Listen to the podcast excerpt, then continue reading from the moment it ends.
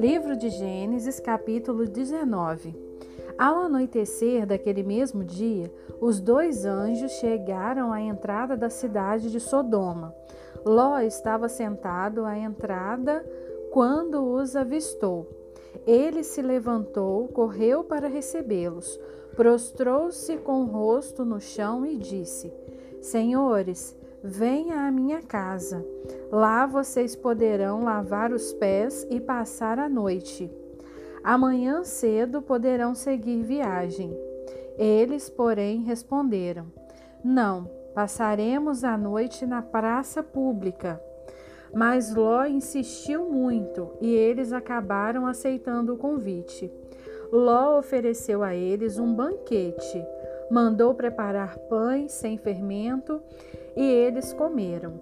Quando estavam se preparando para dormir, vieram todos os homens de Sodoma, tanto jovens como velhos, e cercaram a casa. Eles gritaram a Ló: Traga para fora os homens que estão aí. Queremos ter relações com eles. Ló saiu da casa depressa, fechou a porta atrás de si e disse aos homens: Por favor, meus irmãos, não façam essa maldade. Escutem, tenho duas filhas virgens. Eu as entrego a vocês para que façam com elas o que quiserem. Mas deixem meus hóspedes em paz, porque eles contam com a minha proteção.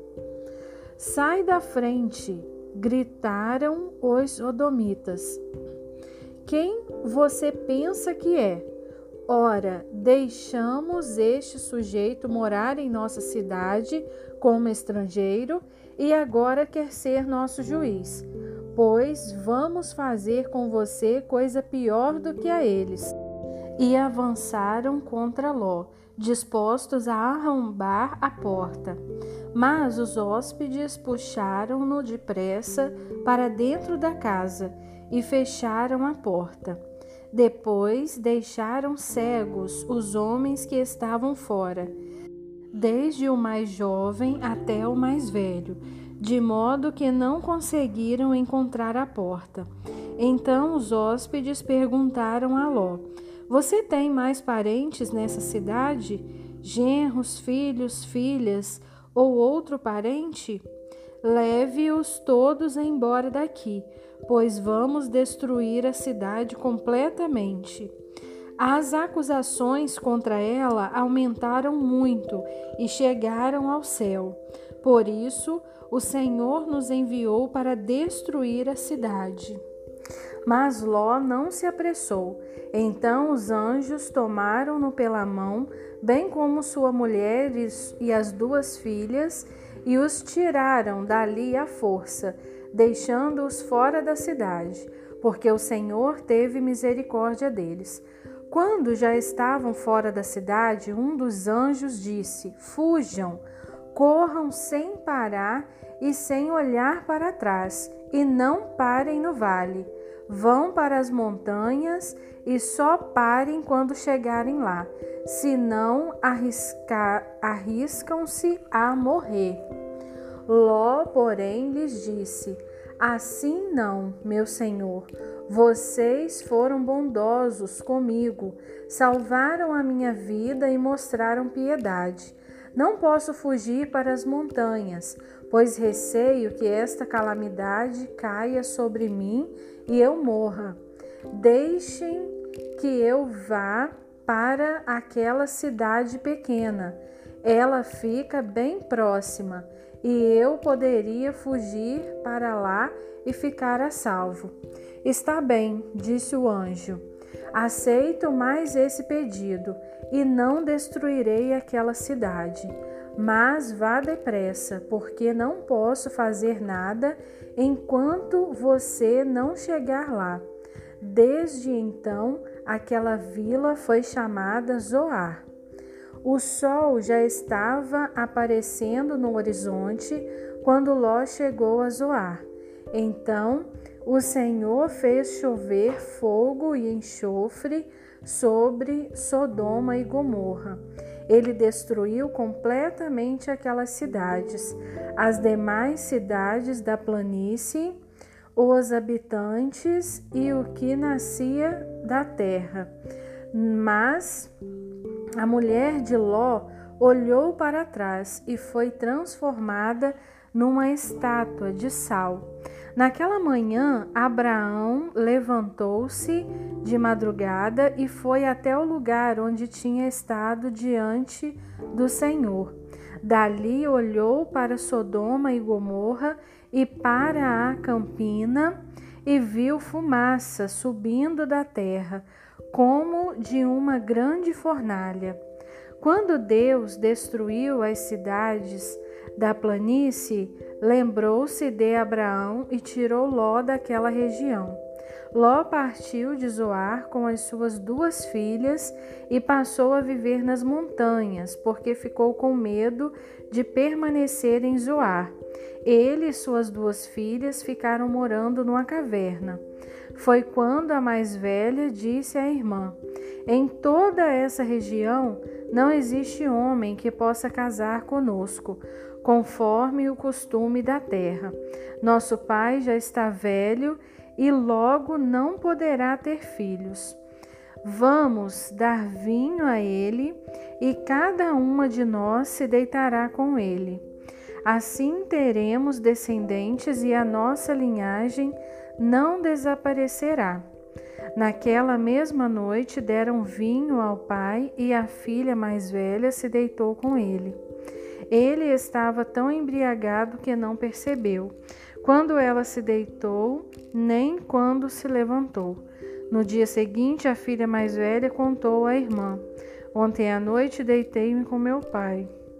Vamos fazer a mesma coisa hoje. Daremos vinho ao nosso pai e depois você se deita com ele, para que preservemos a descendência de nosso pai. Naquela noite, novamente deram vinho ao pai. A filha mais nova se deitou com ele. Novamente, ele não percebeu quando ela se deitou, nem quando se levantou.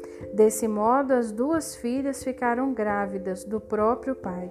A filha mais velha deu à luz um filho e o chamou de Moabe que é o pai dos Moabitas de hoje. A filha mais nova deu à luz um filho e chamou-o de Ben-Ami, que é o pai dos Amonitas de hoje.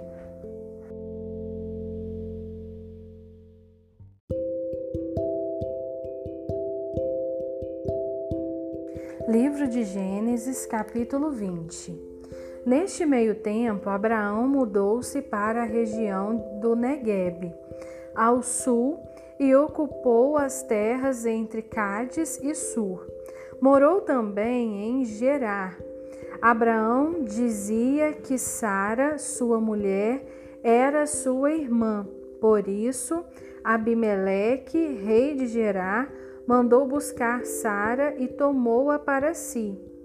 Naquela mesma noite, Deus apareceu a Abimeleque em sonho e disse: Você será castigado com a morte, porque a mulher que você tomou é casada. Mas Abimeleque não tinha tocado em Sara. Por isso disse: Senhor, matarias até uma nação inocente? Não foi Abraão que me disse: Ela é minha irmã? E ela confirmou, dizendo: Ele é meu irmão?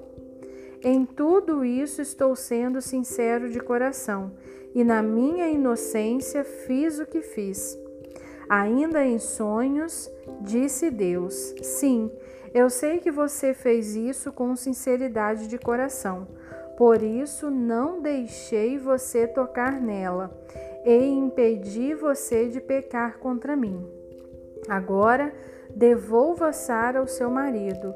Ele é profeta e orará em seu favor, para que você viva. Mas se você não devolver a mulher de Abraão, você e todos os seus morrerão. Ainda estava escuro quando Abimeleque se levantou e reuniu todo o pessoal em serviço no palácio. Ouvindo dele o que acontecera, tiveram muito medo. Depois o rei mandou chamar Abraão e disse: Por que você fez isso conosco? O que eu fiz contra você para me levar a tamanho pecado? Esse pecado seria uma desgraça para mim e para o meu reino. Você agiu mal. Então perguntou Abimeleque a Abraão: O que levou a você a fazer isso? Abraão respondeu: Eu disse a mim mesmo: Certamente ninguém teme a Deus neste lugar e vão me matar por causa da minha mulher. Além disso, ela é de fato a minha irmã, por parte de pai, mas não por parte de mãe, e nos casamos. Quando Deus me mandou sair da casa para terras estrangeiras, eu disse a Sara: Em todo lugar onde formos, faça o favor de dizer que é a minha irmã. Então o rei Abimeleque pegou ovelhas e bois, servos e servas, e deu-os de presente a Abraão, e devolveu-lhe Sara, sua mulher. Eu disse a Abimeleque: A minha terra está à sua disposição Escolha o lugar que quiser para viver. Depois disse a Sara: Lamento a vergonha pela qual você passou. Estou dando a seu irmão mil moedas de prata para reparar a ofensa feita a você. Esta minha atitude significa que você é declarada sem culpa diante de todos.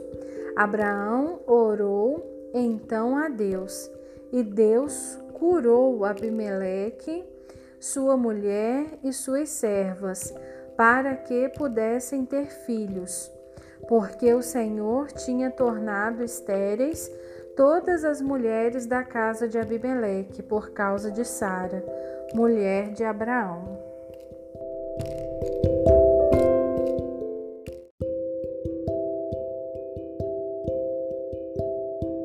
Livro de Gênesis, capítulo 21. O Senhor visitou Sara, como lhe dissera, e cumpriu o que havia prometido. Sara engravidou e deu um filho a Abraão em plena velhice, no prazo indicado por Deus. Abraão deu o nome de Isaque ao filho que Sara lhe deu. Abraão circuncidou Isaque no oitavo dia depois do seu nascimento, conforme a ordem recebida de Deus. Abraão tinha cem anos de idade quando nasceu seu filho Isaque. Sara disse na ocasião: Deus me fez rir, e todos os que souberem disso vão rir comigo. E acrescentou: quem teria dito a Abraão que Sara amamentaria um filho? E a verdade é que dei um filho a Abraão, já em plena velhice. Passou o tempo e o menino cresceu. Quando foi desmamado, Abraão fez uma grande festa. Mas Sara viu que o filho de Agar, a egípcia, caçoava de Isaque e pediu a Abraão: Mande embora de casa essa escrava e o filho dela, porque o filho dessa escrava não será herdeiro junto com o meu filho Isaque. Abraão ficou muito perturbado, porque afinal Ismael era seu filho. Mas Deus disse a Abraão: Não se preocupe com o menino, nem com a escrava. Atenda ao que Sara diz, pois por meio de Isaque cumprirei as promessas que fiz a você. Mas farei uma grande nação do filho da escrava, pois ele também é seu descendente. No dia seguinte, Abraão levantou-se bem cedo, pegou alguns pães e uma vasilha cheia de água e os colocou sobre os ombros de Agar e despediu-a com o menino. Ela saiu andando e ficou vagando pelo deserto de Beceba. Quando acabou a água da vasilha, Agar colocou o menino debaixo de um arbusto e foi sentar-se perto dali, à distância de um tiro de flecha, porque pensou: não quero assistir à morte do menino. E ali ficou sentada, chorando amargamente. Mas Deus ouviu a voz do menino, e do céu o anjo de Deus chamou Agar e lhe disse: O que aconteceu, Agar? Não tenha medo. Deus ouviu a voz do menino. De onde ele está? Vamos, levante o menino e segure-o pela mão, porque vou fazer dele um grande povo. Deus abriu os olhos de Agar e ela viu um poço de água foi lá, encheu a vasilha e deu água ao menino. Deus abençoou o menino. Ele cresceu e viveu no deserto e tornou-se um flecheiro. Ele habitou no deserto de Parã e sua mãe arranjou um casamento para ele com uma mulher da terra do Egito. Nessa época, o rei Abimeleque e Ficol comandante do, do seu exército vieram a Abraão e disseram: Vemos claramente que Deus está com você em tudo o que faz. Jure então diante de Deus que não enganará nem a mim, nem aos meus filhos, nem aos meus descendentes. Trate a minha terra com a mesma bondade com que tratei você. Abraão respondeu: Eu juro. Mas Abraão apresentou uma reclamação a Abimeleque a respeito de um poço que os servos de Abimeleque lhe tinham tomado à força.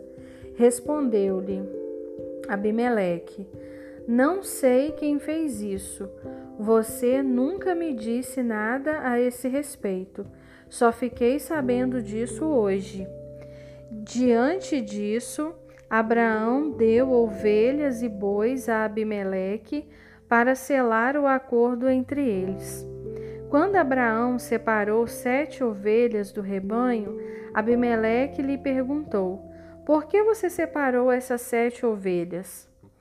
Abraão respondeu: Dou estas sete ovelhas a você, como testemunho de que eu cavei este poço.